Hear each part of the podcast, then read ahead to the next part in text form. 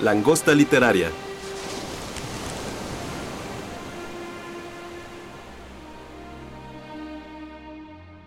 Bienvenidos a un nuevo podcast de La Langosta Literaria, un espacio para la literatura. El día de hoy tenemos un programa que creo va a estar bastante bueno porque vamos a platicar sobre la obra de un autor muy importante en la literatura francesa, pero que creemos no termina de despegar desafortunadamente en México. Todavía tiene muchos lectores a los que llegar. Hablamos, por supuesto, de Monsieur Pierre Lemaitre, que seguro ahorita me van a corregir porque está aquí en cabina Mayra González, directora editorial de Alfaguara, Salamandra, Taurus, y bueno, pues ya también conductora asidua de, de este podcast. ¿Cómo estás, Mayra?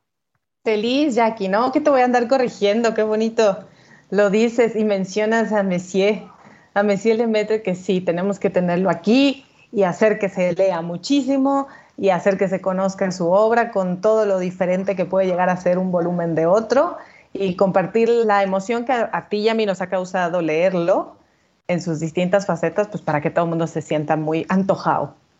Justo que mencionas es bastante importante en la obra de este autor y muy peculiar porque no es tan común que ocurra, ¿no? El autor empieza escribiendo sobre todo novelas thriller, de misterio, y de repente da un giro y entonces nos sitúa en dramas, sobre todo dramas eh, en, periodos entre guerras y la forma en la que plantea estas nuevas narrativas es muy distinta de la anterior, sin embargo hay ciertas similitudes, ¿no? Entonces eso también vamos a platicar.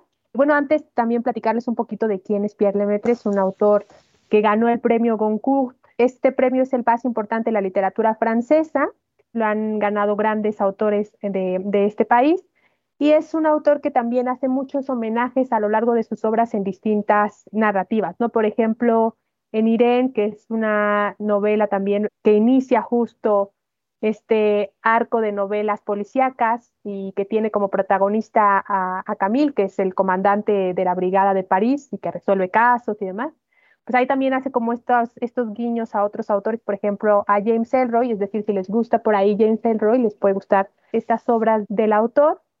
Y es un autor también que, como mencionaba, después hace este salto a el drama, por, por decirlo así, ¿no? O, a una narrativa no policíaca. Justo lo hace con Nos vemos allá arriba, que es la novela que le da el premio y, digamos, le da como este reconocimiento internacional también. Y no sé, Mayra, ¿cuál fue, ¿cuál fue la primera novela que leíste del autor? ¿Te acuerdas? Yo empecé todo mal, porque yo empecé leyendo Rosillón de la serie Camille, pero Rosillón, decirle a todos los que nos están escuchando, pertenece a la serie Camille, pero es una especie de spin-off. No es como tal parte de los volúmenes, o sea, no es la continuación, digamos, de lo que pasaba con Irene, luego con Alex y luego finalmente con Camille, sino que es un libro que Pierre Lemaitre pensó para entregas por, para celular, para ser leído en celular. Entonces él quiso meterse a estas innovaciones de, lectura rápida, de lectura breve, y lo invitaron para que participara con, un, con una historia, y entonces como él estaba en ese momento preparando todo lo que, todas las tramas en torno al, al, comandante, pues entonces dijo, ah, pues de aquí me voy a agarrar, y entonces es un spin-off que se hizo específicamente para esto, que después ya se publicó como libro en papel, como ebook y como todos los formatos que ya conocemos y tenemos. Y esa fue mi primera incursión, que me pareció muy fuerte, me pareció, como es un libro tan eh, cortito, justo para el formato para el que estaba pensado originalmente, que era ser leído en tu teléfono, es un libro tan cortito, él normalmente escribe mucho muchas más páginas, él tiene un largo aliento para cada una de sus historias, entonces como que toda esta fuerza que tienen sus otras historias la tuvo que meter en muy poquitas páginas y es una bomba. O sea, es una bomba este hijo que está haciendo todo lo que está haciendo para que su madre salga de la cárcel, para que su madre quede liberada y que está incurriendo en, en delitos, en actos terroristas, en atentados para llamar la atención y que su madre pueda salir libre y que hay un punto en el que no sabemos si está realizando estos atentados a sabiendas de que las víctimas son las menos posibles o si solamente es medio despistado y no le salen los atentados del tamaño como él los hubiera imaginado. Entonces, esa fue mi primera, mi primera incursión, de ahí ya me seguí como, como hilo de media, con esas, con toda la historia, luego con recursos inhumanos, luego me pasé a Tres días y una vida y luego me regresé a la trilogía histórica, a la, a la trilogía de entreguerras de Demetrio. Yo empecé también un poco raro, con vestido de novia. Tiene esta trama policíaca muy bien planteada. Nos narra la historia de, de una mujer, eh, Sofía se llamaba, bueno, se llama el personaje. Sofía es una mujer que tiene muchos problemas psicológicos y que poco a poco, y, no sé cómo, cómo explicar muy bien este poco a poco, pero se va convirtiendo en una asesina en serie. Lo curioso es que cuando va a dormir y cuando despierta no recuerda al día siguiente lo que pasó. Entonces, ella no cree que sea una asesina serial, pero se va dando cuenta de lo que va ocurriendo a, su alrededor y empieza a sospechar, pero es una obra muy curiosa que por momentos te recuerda, por ejemplo, a esta película de Memento de, de Christopher Nolan, ¿no? De, olvidar de lo, que ocurrió en tu día y además olvidar algo así, ¿no? Tan, tan fuerte. Y después de ese tuve la oportunidad de leer justo Recursos Inhumanos, que también me pareció muy buena. ¿Qué pasó? Me parece perdió un poquito en, la avalancha de novedades que luego tenemos en México. Es muy, muy buena historia que además está inspirada en, algo que ocurrió en la vida real. Narra la historia de un hombre que está buscando trabajo y que como prueba le ponen como una situación, un juego de rol de cómo llevaría una toma de rehenes pero el juego se convierte en algo muy, muy real, ¿no? Y justo buscando información para, para el podcast, encontré que está basada en una historia real que ocurrió en Francia en 2005, que bueno, terminó por ahí en un, escándalo. Pero sí, justo esas fueron las primeras obras que leí del autor y ya después me fui con las novelas históricas que están en Salamandra, que además pues aquí eh, un poco la división también se hace así. Lo policíaco, lo thriller está en Alfaguara y lo histórico está en Salamandra excepto Tres días y una vida, que también es una trama policial bastante entretenida, que además tiene película, no sabía eso, pero tiene, tiene película. De lo que estás comentando, Jackie, quisiera apuntar varias cosas. Uno, empezar por, por atrás, ahorita con lo que estabas diciendo, por el final de lo que comentaste.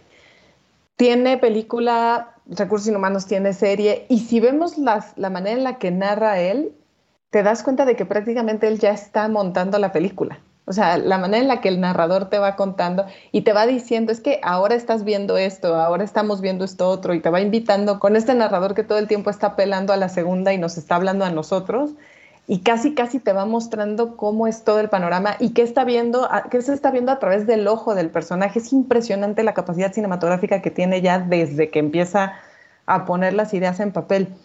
Y luego, lo que comentas de recursos inhumanos, a mí me parece una de las novelas fundamentales de Lemet por dos razones. En todas hay una crítica, en todas sí hay una preocupación de él, una preocupación social, no que piense que va, va, a escribir una novela panfletaria o que necesariamente al final va a haber una moraleja, pero creo que en todas hay una crítica. Y a mí Recursos Inhumanos, pensando en el mundo Godín, la verdad es que me parece una novela brutal, brutal, brutal, de que por un lado está la crítica al paro, ¿no? Al paro, a cómo se, se, maneja el paro en Francia, a cómo puede estar un desempleado durante tanto tiempo. Y luego cómo dentro de los escalafones laborales y si puedes estar en algún momento como el gran director y después te quedas sin empleo y terminas siendo un cargador de cajas. Y luego, ¿qué es lo que eres capaz de hacer para regresar a ese punto en donde estabas? Y lo que es capaz de hacer y lo que son capaces de hacer todos estos candidatos al puesto al puesto ideal, que además no sé ni siquiera bien cuál es ese puesto, es impactante. Y como bien dices, cuando ya sabes que parte de una historia real, dices, ¿de dónde? O sea, ¿en qué nos estamos convirtiendo? Es una historia espeluznante por donde se le vea. Y Tres días y una vida que ahora mencionabas también de carácter negra, también con este perfil de thriller, es, es, muy brutal porque desde las primeras páginas ya el personaje está metido en un problemón en el que él solito se metió. No sé si quieras comentar un poco más acerca de, del personaje o de la historia, pero que haga eso además con un jovencito de 12 años y con un niño de 6 años, me parece que Pierre Lemaitre no tiene límites, no se pone a pensar qué pueden creer sus lectores o cuáles pueden ser esos límites morales que está tocando con esas fibras tan delicadas desde un punto en el que en la vida Godín podemos llegar a vivir algo parecido y estar dispuestos a vivirlo, hasta lo que es capaz de hacer este muchachito de 12 años. Sin lugar a dudas, además, recursos inhumanos es dolorosamente cercana, ¿no? Como para toda la gente actual, es dolorosamente cercana y, y sí, algo que te plantea pues tremendo es cómo para estas corporaciones pues eres un número más. Por muy candidato ideal que seas, pues eres un número más. Y eso también lo narra de cierta manera y, aunque parezca increíble y aunque parezca que no tiene nada que ver, pues también en sus otras obras, en las, en las novelas históricas. Me parece que hay esta lucha por la libertad sobre todo, o sea, sí de hacer frente a autoridades, ¿no? De hacer frente a ciertos elementos de poder, llamémoslo así, que hacen cada uno de los personajes y todos luchando por algo, sobre todo por la libertad. Es más evidente sobre todo en la parte histórica, pero en estas novelas también thriller está muy presente. Justo, Mayra, no sé si quieres platicarle al público sobre esta novela que le dio el premio y que le dio todo el cambio a su narrativa. Si nos quieres platicar un poquito. Les quiero platicar un montón. Es, es un novelón. La verdad es que la trilogía entera es fascinante, pero esta primera entrega que es Nos vemos allá arriba es impresionante lo que hace en forma y fondo. Y por eso quiero buscar un parrafito para leerles muy, muy rápido y mientras tanto, les voy contando que esta historia está sucediendo cuando por fin estamos cerca del anuncio del armisticio, es decir, ya se va a acabar la guerra. Estamos hablando de la Primera Guerra Mundial. Ya casi se va a terminar y de hecho el narrador en varias ocasiones comenta, si es absurdo morir en los primeros días de la guerra, es todavía más absurdo morir cuando ya está a punto de terminar la guerra. ¿no? Entonces todos estos soldados lo que están tratando es ya por fin de salir con vida sabiendas de que está tan próximo el final. Y los protagonistas son dos personajes, son Eduard Pericot y Albert Maillard. Eduard Pericot es un hombre muy rico, es un joven muy de una familia con mucho dinero y con mucho poder, que va a la guerra y que va a la guerra más adelante en la historia nos daremos cuenta de que va a la guerra también enviado por una especie de misión para poder satisfacer a su padre. No tardamos mucho en darnos cuenta de que Eduard es gay, y que no solamente es gay, sino que es muy afeminado. Y eso siempre ha sido una afrenta en su familia ha sido una afrenta para su padre. Y además él era un provocador, porque como pintor y como artista que era, todo el tiempo estaba dibujando cosas que provocaran y cosas que pusieran en evidencia todo aquello que el padre odiaba. Entonces, por eso es que él está también en la guerra, como para quererle demostrar al padre su valía. Y estando en la guerra está a punto de morir Albert, asfixiado, está a punto de morir enterrado vivo, cuando Eduard lo saca, lo escucha, lo salva y eso es casi casi el momento en el que firman lo que va a ser una especie de acta de matrimonio. Para colmo, Edward termina con toda la cara desfigurada. Hagan ustedes de cuenta, y de verdad que le meten lo, lo cuenta de una manera espeluznante y tenemos la fotografía, que perdió toda la mandíbula inferior, la perdió. O sea, es una persona que no tiene la mandíbula inferior y es un chico al que le ofrecen los médicos una prótesis y le explican que las prótesis son prótesis muy buenas y que son prótesis que están funcionando. Y él se resiste, él no quiere, él quiere conservar ese rostro desfigurado o más bien despedazado y no quiere nada. Albert lo trata de convencer, no lo puede convencer y al final termina no solamente con eso, sino que termina metiéndose en un problemón. ¿Cuál es el problemón? Edward no quiere volver. Edward quiere pasar por muerto. Millions of people have lost weight with personalized plans from Noom, like Evan, who can't stand salads and still lost 50 pounds. Salads, generally, for most people, are the easy button, right? For me, that wasn't an option. I never really was a salad guy. That's just not who I am. But Noom worked for me. Get your personalized plan today at Noom.com. Real Noom user compensated to provide their story. In four weeks, the typical Noom user can expect to lose one to two pounds per week. Individual results may vary. Y entonces Albert lo que decide es ayudarle. Después de muchos problemas mentales, psicológicos y de darse y darse de golpes en la cabeza, decide ayudar a su amigo. Y entonces tiene que él caer en el delito, tiene que mentir sobre la muerte, escribirle a la familia de Edward diciéndole que murió y todo esto, imagínense ustedes en qué va a desencadenar, porque ¿dónde está el muertito? Habrá pregunta de dónde está el muertito, va a tener que resolver el tema del muertito y todo este tema de identidad va a ser un problema a lo largo de toda la novela. Pero los dos personajes son maravillosos, son fascinantes, se complementan, hay una especie de, de enamoramiento, pero que va más allá porque en ningún momento terminan siendo una pareja y tampoco hay un tema de tensión sexual, sino que está la relación que se da entre ellos, entre que Albert lo tiene que estar cuidando, le tiene que estar procurando la morfina, el otro todo el tiempo lo está desquiciando, Albert le tiene toda la paciencia, dulce, amoroso, que parece en verdad una relación de amor más allá de, lo que podemos imaginar en un amor erótico, en un amor romántico. Y todo esto además en una Francia que está tratando de recuperarse y en una Francia que está tratando de, por un lado, honrar a sus muertos, mientras que a todos los soldados que están regresando de batalla, que no tienen, a ver, algunos pues obviamente pérdida física, algunos perdieron a sus familias también, pero no hay manera de reintegrarlos a la sociedad. No están consiguiendo empleo, no están reintegrándolos. Entonces, esa es una de las grandes contradicciones que quiere tocar y en donde pone el, dedo en la llaga Pierre Lemaitre, que es cómo puede ser posible que quieran honrar a los muertos y que con los vivos no sepan qué hacer. Es impresionante. Hay muchos personajes, hay un desgraciado, Jadel es el, el, verdadero villano de toda esta historia y que se quiere enriquecer justo con este honrar a los muertos, un disque soldado súper condecorado y héroe que no es más que un charlatán y que todo el tiempo va a ser como una sombra para estos dos. Es fascinante y con todo esto, con humor. O sea, con todo esto el narrador tiene un sentido del humor, sí ácido, sí negro, pero tiene un sentido del humor que te termina sacando la carcajada cada tanto.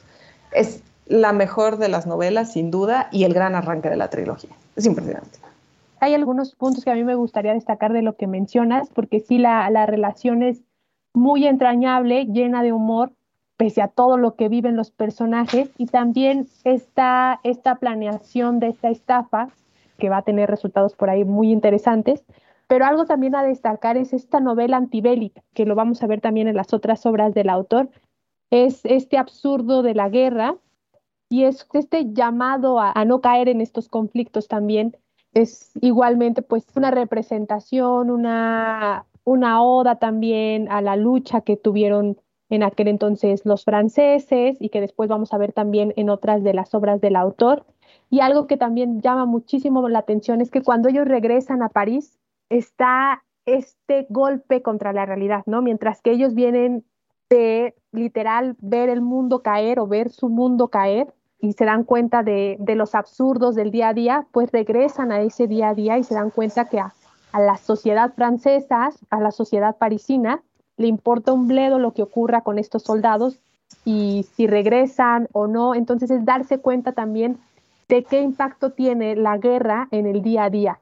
Y es algo que hemos visto no solo en la obra de, este autor, sino en otras muchas más. Y también nos es bastante cercano por toda la películas estadounidenses de soldados que regresan a casa y que se encuentran pues que, que en casa no, no los extrañaban o no tenían estas mismas preocupaciones que ellos tenían, ¿no? Entonces, eso también resalta mucho de, de, la obra del autor, en específico de esta obra que también tiene pues un montón de humor, pese a lo que se narra, hay también mucho, mucho humor y, por eso la queríamos recomendar también. Y lo que dices de la novela antibélica, eso me parece que es antibélica y antinacionalista también en varios sentidos, la trilogía completa, por lo mismo, porque de pronto las grandes verdades institucionales, políticas, pues no terminan sirviéndole de nada a la, sociedad de, a pie, ¿no? No le terminan sirviendo en lo absoluto. Y por eso yo creo que en la tercera parte, en el espejo de nuestras penas, hay, hay, uno de los personajes, ahorita vamos a empezar a mezclar las historias, pero hay uno de los personajes que es el tabernero, el dueño del, del restaurante en donde trabaja Luis, que en realidad todo el tiempo está discutiendo él mismo sobre si esta guerra que se supone que se avecina y la invasión alemana, ahora estamos hablando de la Segunda Guerra Mundial, es cierto que viene o no viene. Es cierto que simplemente se va a arreglar en los papeles y en, los escritorios de los políticos y que nada más es pura habladuría, o si realmente la, la guerra va a terminar estallando. Lo mismo que se preguntan también en los colores del incendio, que es justo el periodo de entreguerras, ¿no? ¿Esta guerra sí será real o no será real? ¿Esta guerra sí va a suceder o no va a suceder? cuando en realidad pues, sabemos nosotros como lectores adelantados en la historia que va a suceder, pero cuando vemos cómo lo veían de un principio como algo meramente político y meramente de escritorio, es impresionante cómo, cómo después se convirtió en lo que se convirtió y frente a sus ojos, ¿no? Está muy bien manejada esa parte del desconocimiento y de la inconsciencia histórica, me parece. Y además, justo ahora que tocas el espejo de nuestras penas, también esta sombra de la guerra para nosotros es evidente, pero para ellos también es no querer repetir lo que pasó en la Primera Guerra Mundial. Es no, no queremos otra guerra, no queremos otra guerra contra los alemanes, porque además de cierta manera histórica, pues el ejército francés es el triunfador, ¿no? Entre comillas, pongamos triunfador, si es que hay un triunfador en una guerra así. Entonces el ejército francés, pues un poco con esta pomposidad, pero también con esta baja tecnología que tenían frente a los alemanes, por poner un ejemplo, los alemanes pues se comunicaban en radio y los franceses todavía lo hacían con mensajes a caballo, imagínense todo eso, todo eso también, pues está esta sombra y está este absurdo y tú como lector piensas, corre, ¿no? Huye y no lo hacen estos protagonistas, ¿no? Y en el espejo de nuestras penas, como estoy saltando al 3, pero, pero se relaciona un montón justo por las guerras, narra la historia de Louis Belmont, que es una, es una joven de 30 años, una joven que un día en la primavera, en 1940, justo cuando está arrancando el, tema de la guerra, huye ensangrentada y desnuda, vamos nosotros a entender qué es lo que pasó con ella durante toda la obra, pero lo que nos plantea también el autor es este éxodo humano de todos los franceses huyendo de la parte norte cuando llegan los alemanes, cuando empiezan a bombardear y cuando atraviesan al ejército francés como mantequilla, ¿no? Los sacaban muy, muy rápido y algo que también se narra ahí es cómo además los alemanes militarmente, eh, inteligentemente, pues, utilizaron a la gente como también, pues, como otra arma contra el ejército francés y lo que hicieron fue invitarlos, entre comillas, a que huyeran y a que ocuparan los caminos que el ejército francés intentaba utilizar para llegar hacia, hacia ellos y empezar un conflicto. Entonces eso no se logra y eso también es lo que vemos en, en el espejo de nuestras penas, en este éxodo humano, en cómo van huyendo los franceses y cómo Luis después se topa con dos desertores, que además eso también me parece, tiene ciertas similitudes con nos vemos allá arriba de estos dos soldados, estos dos desertores que en apariencia, pues, si tú piensas en dos desertores, y lo piensan también los personajes de la época, es, pues son cobardes, no luchan por su país, y te das cuenta que no, que estos dos personajes son de los más valientes que tiene también, también la obra, y eso también es muy bonito y, se rescata mucho de la obra de, de. Además, lo que él consigue con este tema del humor, con estos dos personajes que mencionas, es la picaresca, ¿no? O sea, ahí todo el tiempo, Raúl al menos es un pícaro, al menos tienen estos momentos de picaresca, de humor, en donde también se permite dentro de todo este desastre que se está viviendo. Y eso siempre me ha gustado con él, porque es parte de la realidad. O sea, si nosotros nos ponemos a pensar, claro, no en medio de la guerra, que afortunadamente no nos ha tocado vivirla, pero si nosotros nos vamos a pensar en las situaciones más terribles en que hemos vivido, hay un momento en el que surge el humor. Y hablamos mucho acerca de que si es el humor mexicano, puede ser, y el francés es muy particular, y el inglés también es muy flemático, y como sea. Pero al mismo tiempo siempre está el humor también presente, aún en las peores situaciones, y eso me parece muy humano dentro de las historias que él narra. Y lo que me gusta mucho del cierre de la trilogía, ya después pasaremos al segundo, pero lo que me gusta del cierre de la trilogía es como recupera este personaje, a esta niña que conocimos justo en Nos vemos allá arriba, a Luis, que es la niña que no le tiene miedo a Eduard, pese a la cara que tiene Eduard desfigurada y sin la mandíbula, que juega con él, que le lleva cosas, que le lleva los periódicos para que empiece él con sus estatuas, para empezar a fraguar este fraude que comentas, Jackie, con el que también antojamos a todos a que vayan pensando qué es lo que pasa con Nos vemos allá arriba y esta niña con la que también hacen máscaras. Hay una portada de Nos vemos allá arriba, hay varias portadas, hay una donde están dos amigos sentados en una banca, hay una donde está un piloto y hay una donde se ve como una máscara de carnaval.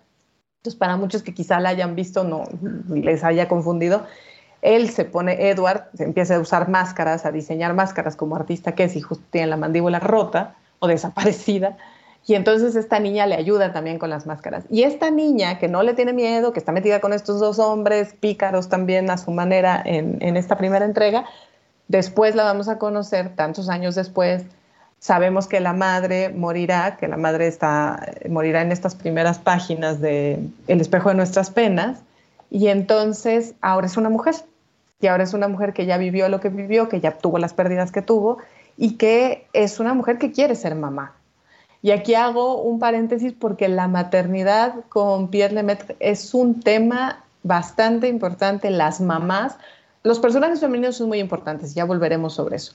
Pero el tema de las mamás es muy importante. O sea, en Rosy y John ya lo decíamos, este personaje está haciendo todo para que su madre salga de la cárcel. También vamos a ver por qué la mamita estaba en la cárcel.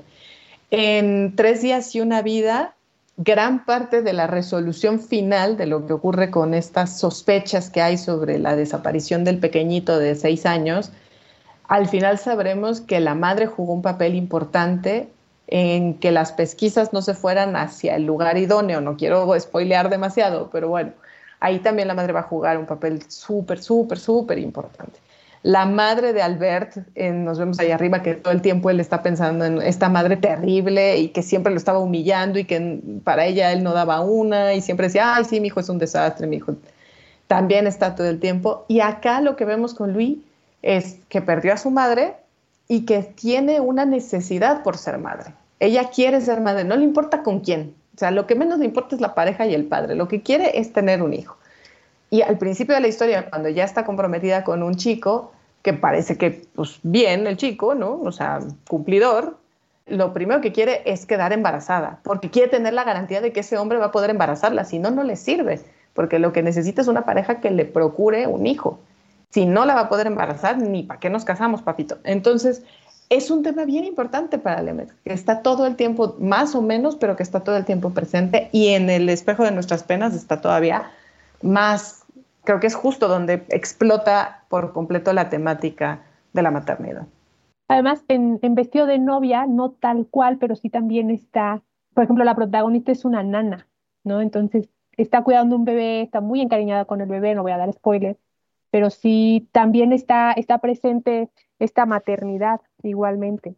Sí, es, es un tema a destacar en la obra del autor, sin lugar a eh, dudas. Pensemos en los colores del incendio y entremos a la segunda parte, donde también recupera un personaje que es Madeleine. Madeleine es la hermana de Edouard, es la hija del gran Perico, que es un hombre poderosísimo, millonario, que al principio de esta novela de los colores del incendio ha muerto y que hasta el presidente de Francia va al velorio de lo importante que es este hombre. Y es también una mujer que se dejó encandilar por el más maldito, por Jadel, el malvado soldado de la primera parte, se deja encandilar y se casa con él. Y después todo va a ser un desastre en ese matrimonio, él va a tener un montón de amantes, la humilla cada que puede, y ella no es feliz.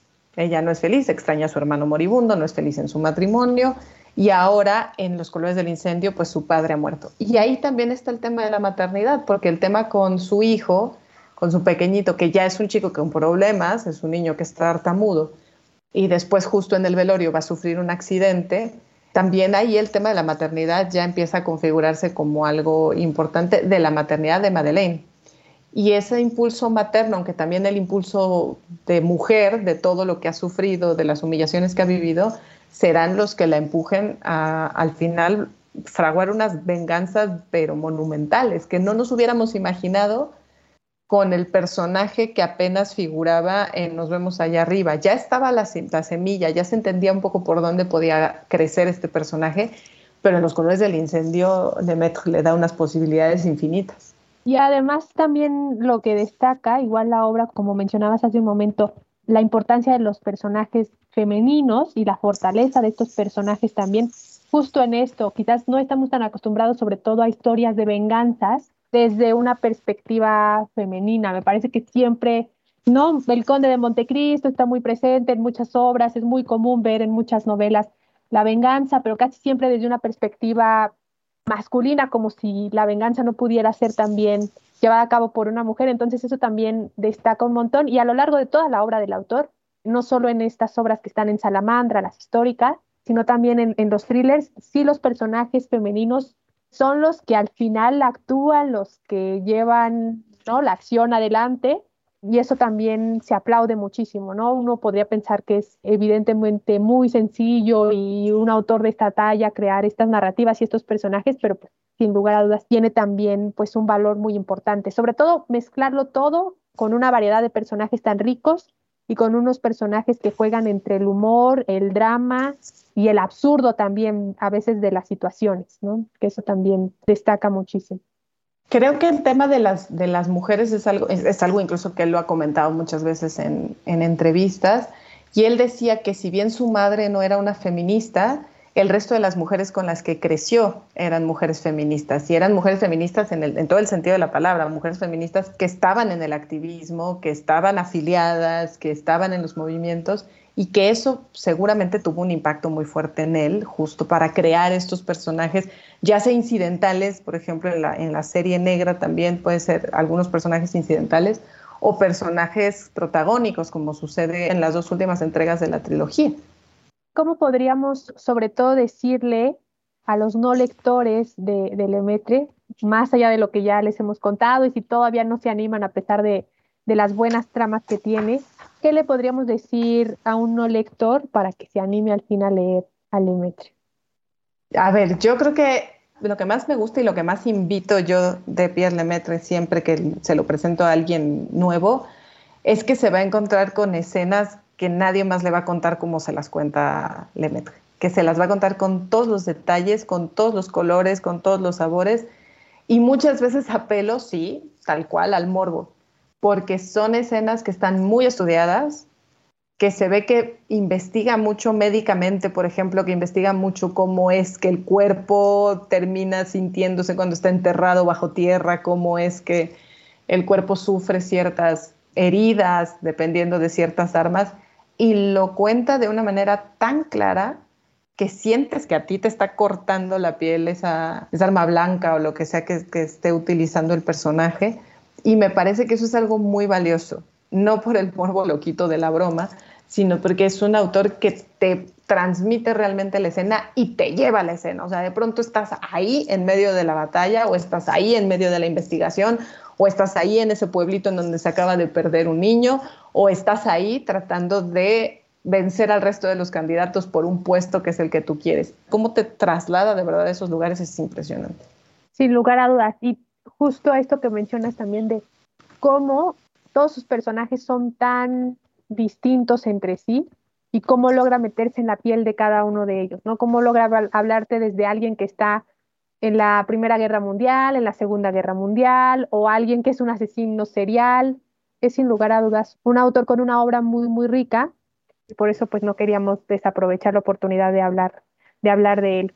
Podríamos seguir hablando de, de Lemaitre y de toda su obra, pero vamos a pasar ahora a una serie de preguntas rápidas que justo tienen que ver con algunas de las, de las temáticas principales que abordamos ahora y que te quiero hacer para, para todos nuestros lectores y escuchas del podcast de La Langosta Literaria, sobre otras recomendaciones también. Entonces, son cinco preguntas, son muy rápidas y ahí van. La primera es tres libros sobre Francia que todos deberían leer. ¿Sobre Francia o franceses? Franceses o sobre Francia, como tú quieras. A ver, el primero que, me tiene vuelta loca recientemente es la Biblioteca de París. La Biblioteca de París de Janet Kathleen Charles, que me parece una novela fundamental para quienes amamos los libros. Es una novela de libros sobre libros y curiosamente también en la Segunda Guerra Mundial y sobre cómo los libros fueron una parte fundamental y esta biblioteca un refugio y, una, y un punto de salvación para muchos de los franceses que estaban en ese momento tratando de resistir la Segunda Guerra Mundial. La Biblioteca de París. También hay un, hay un autor que me gusta mucho que se llama Philippe Claudel, también está editado por Salamandra, y probablemente su novela más conocida es La nieta del señor Nin, que no les puedo decir de qué va porque ahí sí el spoiler es muy fácil. Es una historia de un abuelo muy conmovedora, con un giro de tuerca que te, que te estruja el corazón.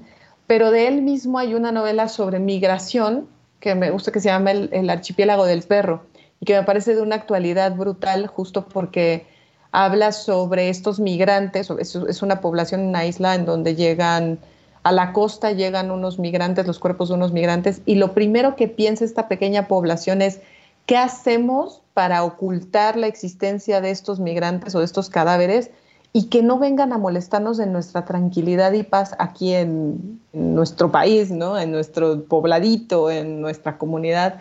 Y me parece espeluznante que sea lo primero que piensan. Entonces creo que justo pensando en la, en la migración y en todo lo que está ocurriendo, el archipiélago del perro de Philippe Claudel también es una de las historias que les recomiendo muchísimo. Y hay otra que se llama El baile de las locas, de Victoria Más, que me parece también sensacional. Está la película ya en Amazon Prime, por cierto, y que tiene que ver con cómo muchas de nosotras, seguramente tú y yo ya aquí, sin duda hubiéramos terminado en el hospital de la Salpêtrière, acusadas de histéricas por no seguir las reglas, por no cumplir el rol que se nos había asignado en la familia, por estorbarle a la familia de una u otra manera. Y entonces hubiéramos terminado ahí internadas por nuestra familia o por nuestros amigos, entre comillas, o por los vecinos, como histéricas, sufriendo las disque innovadoras medidas médicas de el doctor Charcot, que fue ni más ni menos que uno de los maestros de Freud y que fue uno de los que incursionaron en el hipnotismo supuestamente para curar la histeria, y que el baile de las locas es el momento del año en el que toda esta sociedad que no quiere saber nada de esas mujeres se va al hospital para estar en un gran baile y poder rozarse con todas estas loquitas y poder disfrutar de una noche de curiosidades y de humillaciones. Es bastante dura, es cortita la novela, El baile de las locas, y también me parece que si bien retrata un momento histórico muy particular de, Francia y de la medicina, es de total actualidad. Y ya dije cuatro porque aproveché con, con Philippe Claudel para llevarme dos. Está muy, muy bien. Justo en este hospital es donde termina Camille Claudel, ¿no? Internada por su hermano y... Exactamente. Muy bien, muy bien. La siguiente pregunta, historia favorita de venganza, ahora que hablábamos del 2. Y es que ahí sí soy muy clásica porque es uno de mis favoritos, que es el Conde de Montecristo. O sea, me parece una delicia. Me parece que hay ciertos rasgos inverosímiles, ya si uno lo ve, lo ve con mucho detenimiento, pero me parece una gran historia de aventuras y también cómo el plan se va urdiendo poco a poco y cada una de las cosas va cayendo por su propio peso. Creo que es uno de los grandes clásicos que hay que leer y que ojalá muchos jóvenes lo leyeran, porque creo que es la mejor edad para leerlo. Si estás en prepa, universidad, creo que es justo el momento para leer El Conde de Montecristo, que para mí es la gran historia de venganza. Si a mí me preguntan qué personaje literario no quisieras tener como enemigo, con la paciencia que tiene ese hombre, créanme que nunca me gustaría ser enemiga de él. Y la pregunta número tres, obra antibélica que siempre recomienda. Ay, es que a mí me gustan las bélicas. no sé qué tan antibélica es, pero cuando terminé de leerla me dio toda la sensación de que era una crítica muy fuerte justo a con quién estás peleando, ¿no? O contra quién te estás peleando, que es Línea de Fuego de Arturo Pérez Reverte que es esta batalla muy específica, la batalla del Ebro, en donde incluso Pérez Reverte pone a, personajes que en algún momento están dos enemigos frente a frente y resulta que son de la misma zona, ¿no? que son del mismo pueblito. Y todas esas escenas que, que él cuenta sobre esa misma tesis, como cómo dos personas del mismo pueblito pueden estar peleando una guerra uno contra el otro, me parece que es un mensaje antibélico muy fuerte y muy interesante justo porque así terminan siendo las guerras, ¿no? Porque terminan siendo esos momentos en donde puedes estarte peleando con alguien que es de tu propia colonia o como puede pasar con todas estas guerras civiles, donde cuando en una semana eras amigo y hacías la carne asada con el de enfrente y a la semana siguiente ya eres enemigo y ya eres justo todo lo contrario de lo que eras una semana antes y ya te denunció con la policía. Entonces creo que Línea de Fuego de Pérez Reverte tiene mucho de eso de ¿y por qué estamos peleando y contra quién estamos peleando? ¿no? Entonces sí, me, me gustó mucho. Que además es algo que pasó bastante en la Segunda Guerra Mundial cuando llega el ejército americano a Italia. Muchos soldados eran justo italianos que habían migrado a, a Estados Unidos y entonces se encontraron con que tenían que pelear con el primo, el conocido, y soltaban las armas. Eso, eso llevó a una rendición mucho más rápida de, Italia, entonces sí. Muy bien. Y ahora la cuarta pregunta. ¿Tu libro favorito de Pierre Lemaitre? nos vemos allá arriba. Sin duda, sí, el premio Goncourt, el arranque de la trilogía, estos dos personajes. Lo que hace con el narrador es una locura. De verdad, de verdad, la manera en la que cuenta la historia y nos mete en ella es es una locura y nos está hablando todo el tiempo y ahora vamos a ver cómo y este en este momento este personaje está, sabe que está a punto de morir cómo que sabe que está a punto de morir y todo el tiempo está ese narrador entre mintiendo pero entre anticipándose entre asumiendo cosas que no van a ocurrir. Me encanta me encanta nos vemos allá arriba. Y la última es novela policíaca o dramas qué prefieres drama policíaco. Ah. Eso es trampa no, dramones, dramones siempre. Y dramones históricos, uy, me, tienes ahí, me, quedo ahí prendada. Sí, sin duda. Pues muchas gracias, Mayra. Muchas gracias a, también a nuestros escuchas. No se olviden de leer, por favor, a Pierre Lemaitre. Cualquiera de estas obras es una, una muy buena oportunidad para empezar a leer a este gran autor. Mayra, no sé si quieras comentar algo más. Bueno, solo una cosa que creo que es importante, así como dato al servicio del lector, la trilogía se puede leer de manera independiente sin problema. si leyeron los tres van a encontrar guiños y se van a poner muy felices porque uno como lector siempre se pone contento cuando se da cuenta que el autor le dejó ahí una pista para específicamente para él, pero se pueden leer de manera independiente sin problema. Y creo que es importante mencionar. Sí, perfecto. Justo como nosotros comentábamos en, desorden un poco también la trilogía, sin ningún problema lo pueden leer también así. Les agradecemos mucho y les vamos a dejar también un pequeño fragmento en donde Amanda nos va a recomendar algunos libros para los más pequeños de casa. Nos va a platicar de, gatos guerreros. ¿Te gustan los gatos, Mayra? Me gustan los gatos y a ti se nota que te gustan, porque si bien solo esto se está escuchando, yo te estoy viendo ahí en tremendo romance con un gatito. Si es gatito, ¿no? ¿O lo estoy confundiendo con otra especie? Es un, es un pobre, ¡Hola! una pobre gatita. Ustedes no la ven, pero está preciosa esta gatita. Sí, sí, me gustan. Y Gatos Guerreros, hasta donde se ha sido un éxito entre las compañeritas de mi hijo mayor. Es un éxito, entonces no se lo pierdan. Muchísimas gracias, gracias Mayra. Gracias Jackie, gracias Langosta, siempre, me encanta. Gracias a Álvaro y a Carmen que estuvieron tras bambalinas. Nos escuchamos próximamente. Hey, folks, I'm Mark Marin from the WTF Podcast, and this episode is brought to you by Kleenex Ultra Soft Tissues your ally to help tackle your allergy symptoms this season. I love the change of seasons, but nobody loves pollen and all those other things floating in the air that make you sneeze during this nice weather. Kleenex Ultra Soft tissues are hypoallergenic and allergist approved. So fight back against watery eyes and runny noses without worrying about irritating your skin. For this allergy season, grab Kleenex and face allergies head on. Hola a todos, gracias por acompañarnos en esta cápsula. Yo soy Amanda Calderón, editora del área infantil y juvenil de Penguin Random House. Y el día de hoy les quiero platicar de una saga que seguramente será la perla de la corona para todos los amantes de los gatos.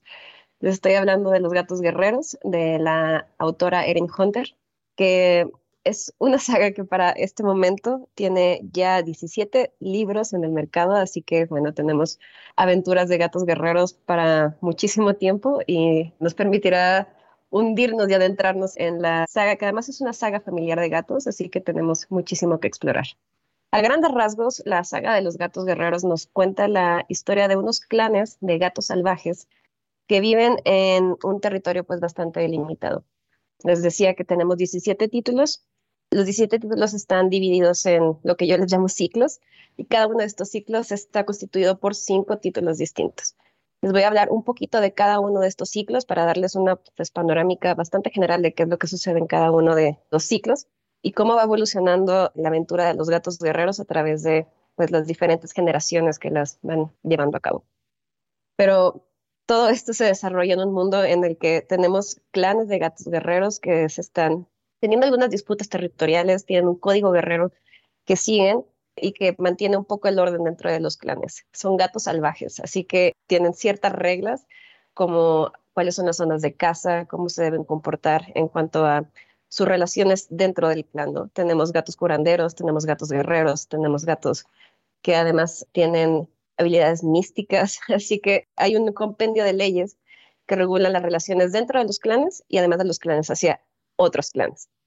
Al inicio de la saga eh, de los gatos guerreros, todo se desarrolla en un bosque, ¿no? Tenemos cuatro clanes que tienen territorios muy delimitados. Siguen las reglas de los gatos del clan celeste, que son unos gatos que viven en las estrellas, y bueno, tienen diferentes luchas territoriales. El inicio de esta saga, la verdad es que también funciona bastante bien porque inicia con un gato que se llama al inicio Colorado. Es un gato doméstico que un día tiene un encuentro con gatos salvajes en el jardín trasero de su casa. Y le intriga muchísimo estas reglas que estos dos gatos salvajes le comenta que existen estas reglas de gatos salvajes. Y un día este colorado decide salirse de su casa y explorar lo que está sucediendo en el bosque que comienza en el jardín de, de afuera de su casa.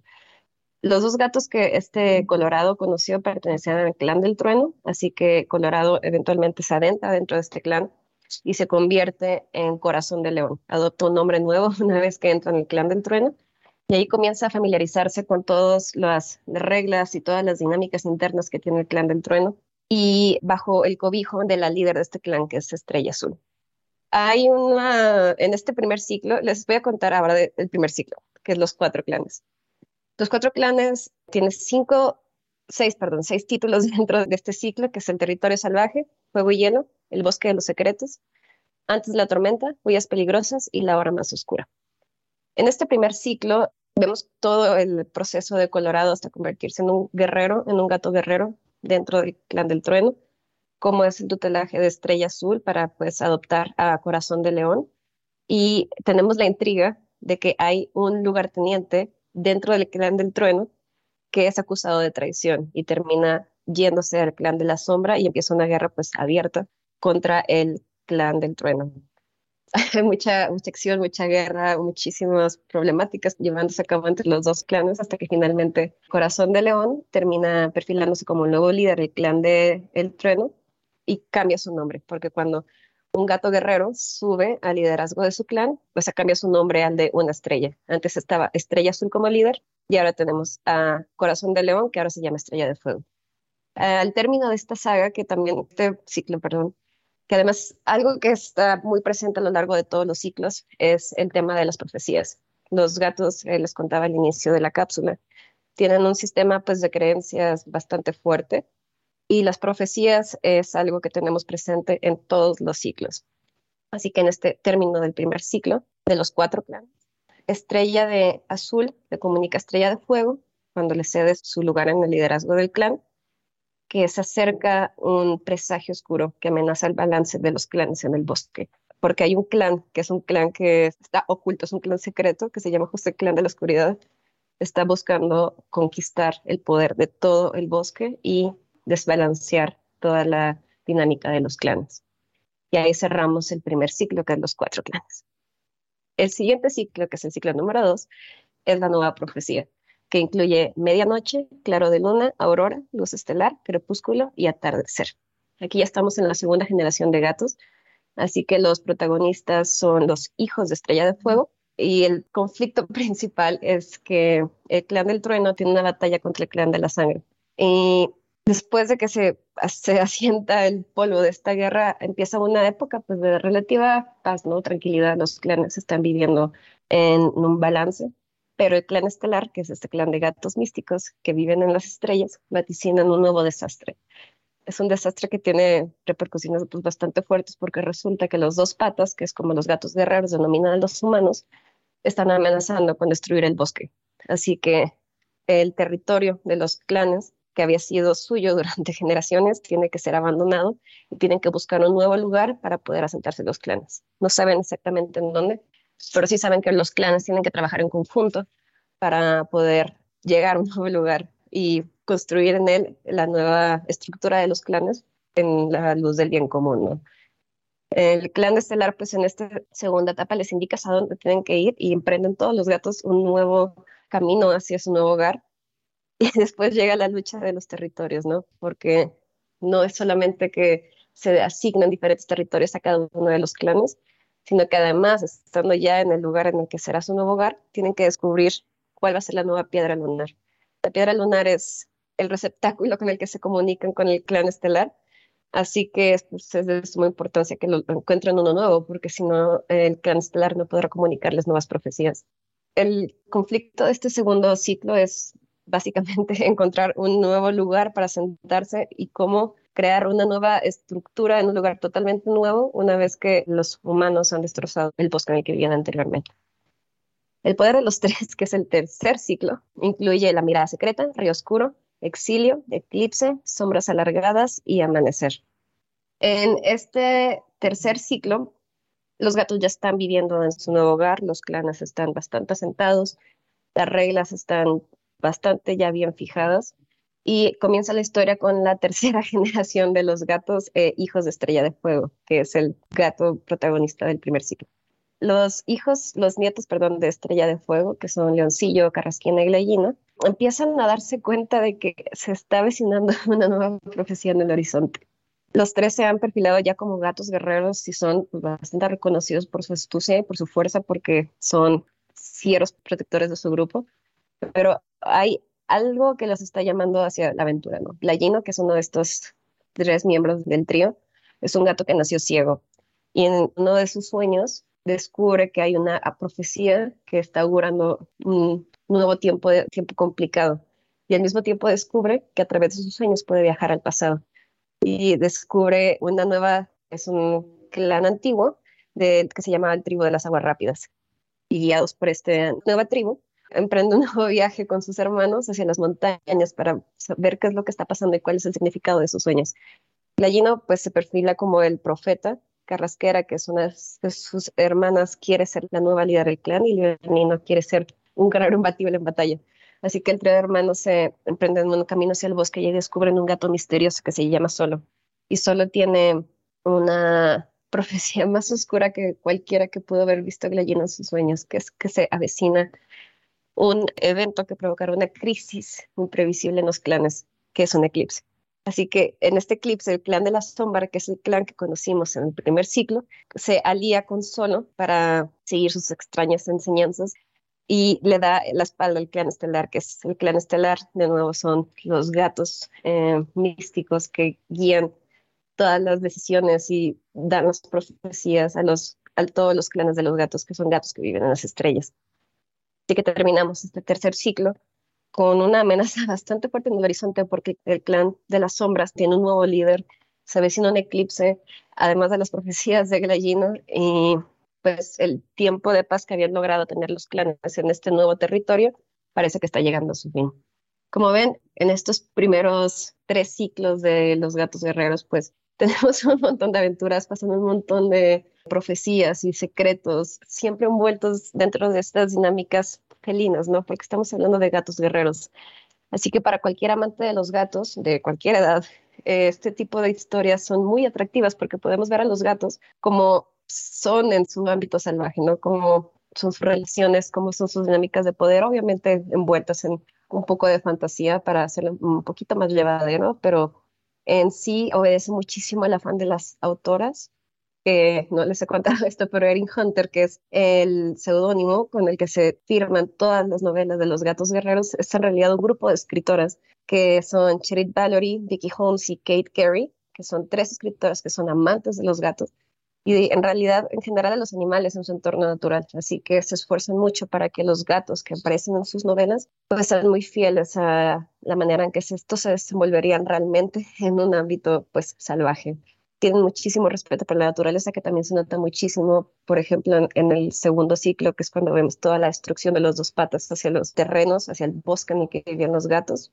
Es una clara crítica hacia la destrucción ecológica y también buscan muchísimo el cruce de estos comportamientos animales en su ámbito salvaje y su cruza contra la mitología, la astrología y cualquier tipo de corriente mística. Así que en general es una fórmula pues bastante interesante para cualquier amante de la aventura, de la fantasía en especial de los gatos. Y podemos también ver que es algo que también me gusta mucho de esta saga, es cómo funcionan las relaciones generacionales, ¿no? Porque pues a fin de cuentas la saga de los gatos guerreros en este punto con 17 títulos, pues podemos ver toda la historia familiar que tienen los gatos protagonistas, pues bastantes generaciones desde Estrella de Fuego hasta lo que ahora son sus nietos.